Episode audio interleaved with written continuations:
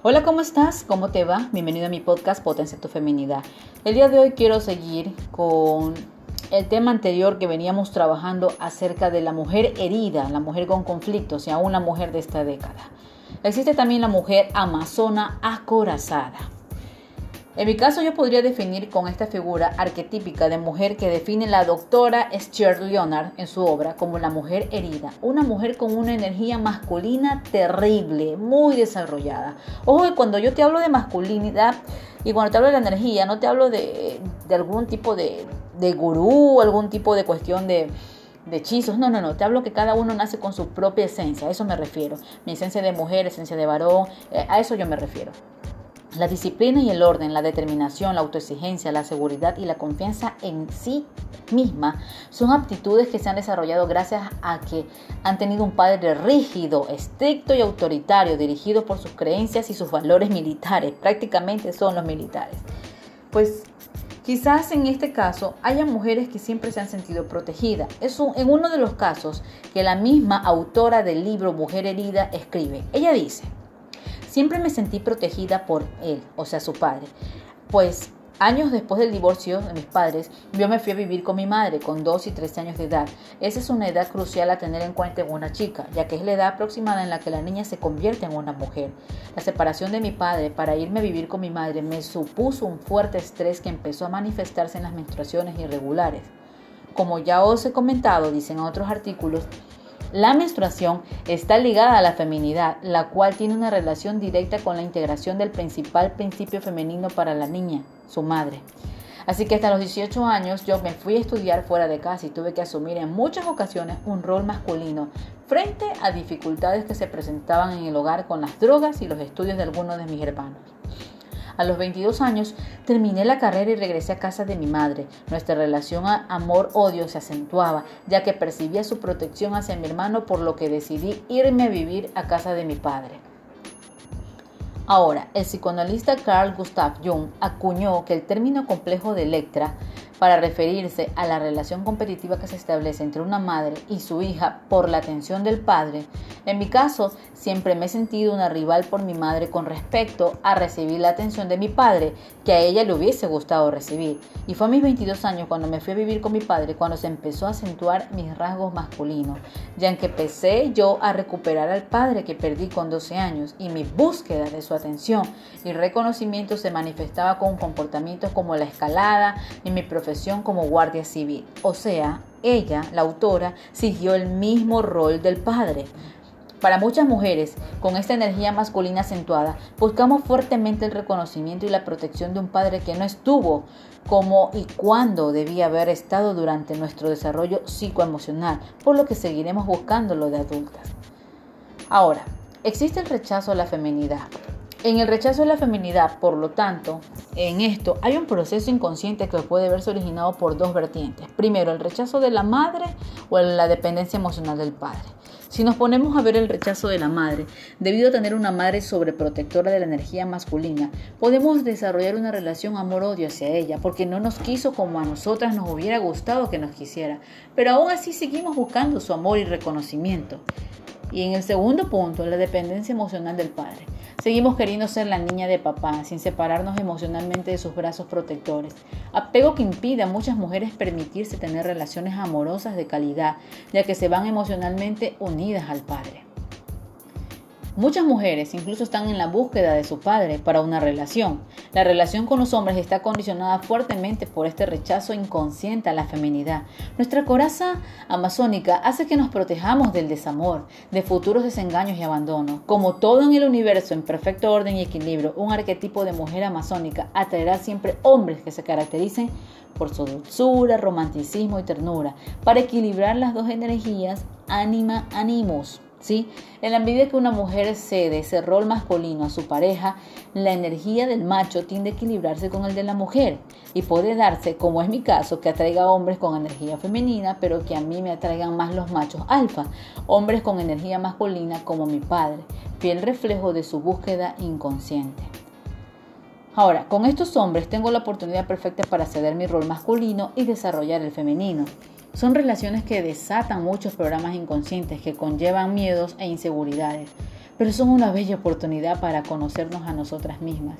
Podemos tener parejas que se parezcan a nuestro padre o que sean todo lo contrario a él, ya que buscamos a nuestra pareja, eh, perdón, buscamos en nuestra pareja a nuestro padre. Sigue recalcando y resaltando la escritora del libro Mujer Herida, o lo que nos hubiera gustado quizás que fuese nuestro padre.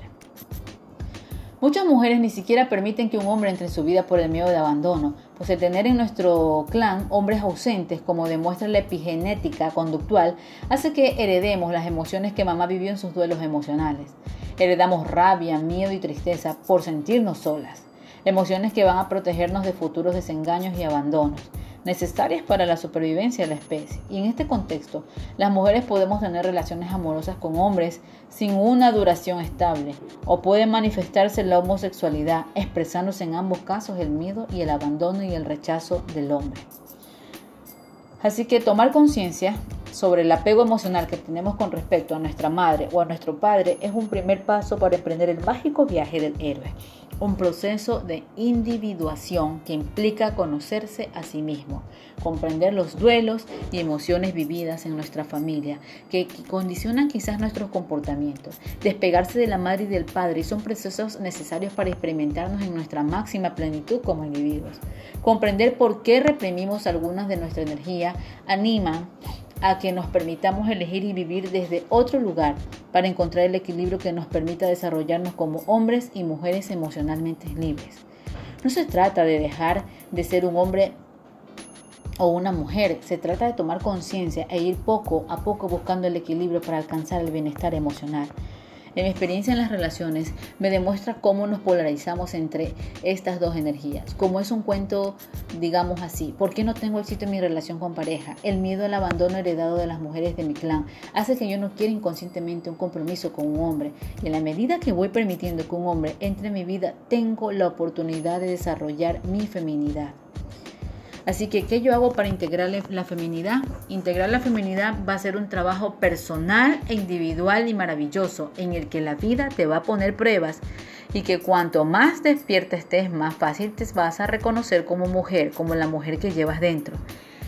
Así que sigue insistiendo la doctora que en sus programas incluso, que ella tiene un programa llamado Desata tu feminidad, acompaña a este bello proceso de transformación a muchas mujeres. Lo primero de todo es integrar a la madre en nuestro prototipo de feminidad, expresar las emociones reprimidas hacia ella para llegar a verla desde el amor y la compasión, dejar de buscar que nos quiera como a nosotros nos gustaría que nos quisiera.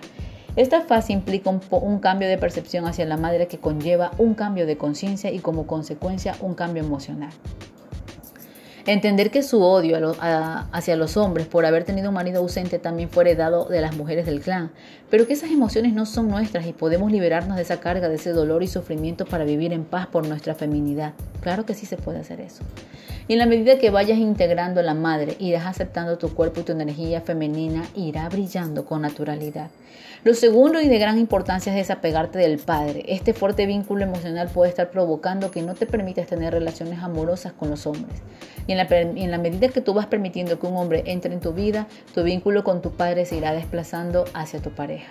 También implica un cambio de percepción hacia la manera en que estuvo o no estuvo tu padre, siempre desde el amor y la compasión que conlleven un cambio emocional. Permitir experimentar la individualización con hombres y mujeres libres emocionalmente es un viaje de aventura en el cual vamos recorriendo y vamos a experimentar en todo el mundo. Venimos a esta vida a vivir una experiencia y comprender el para qué reprimimos nuestra energía femenina o masculina. Nos permite elevar la conciencia y cambiar nuestra percepción de la vida. Muchas mujeres no son conscientes del gran poder de creación que tenemos y nunca, mejor dicho, somos creadoras de la vida y no son conscientes de esto. Así que mi propósito por medio de mi podcast, por medio de este episodio, es potenciar esa feminidad que hay en ti que vayas a expandir esa necesidad de ser femenina hacia el mundo, que te logre ver el mundo lo que tú has hecho, lo que has logrado. Para esto yo te animo a ti y a todas las mujeres que están escuchando, que se sientan identificadas, que se contacten conmigo, que me escriban. Pueden ustedes entrar a la fanpage de arroba el futuro femenino eh, buscarme a través de inbox, escribirme o a través de un email como elisa con z, elisa con z 3510 arroba porque ahí vamos a trabajar individualmente todos los campos emocionales de nuestras vidas, porque incluso hay inconsciencias en las cuales nosotros tenemos que aprender a identificarlas. El ego, el gran oponente, porque cuando hay una oponencia en nuestra vida, allí no identificamos la conciencia. Cuando somos inconscientes, solo cuando identificamos esta oponencia en nuestra vida, podemos ver y analizar la vida más allá. Para finalizar, me gustaría mencionar que este podcast que ha sido creado, lo ha sido creado con mucho amor, centrado en ustedes, potenciando su amor y su feminidad y sobre todo desde la experiencia personal como mujer, ya que con esto yo me identifico claramente, aunque creo que es vital la importancia analizar siempre el tema de buscar esa identificación como mujeres, cómo nos sentimos identificadas como mujeres. Así que yo me despido con esta bella frase que también eh, fue parte de un curso de milagros que dice así, que es parte incluso creo que uno de los textos de las, de las personas que siempre leemos y estamos compartiendo a través de los episodios. Dice, criatura de Dios, fuiste creado para crear lo bueno, lo hermoso y lo santo. No te olvides de eso. Te lo vuelvo a repetir, mujer. Criatura de Dios, fuiste creada para crear lo bueno, lo hermoso y lo santo. No te olvides de eso. Pásalo bien. Nos vemos en una próxima emisión.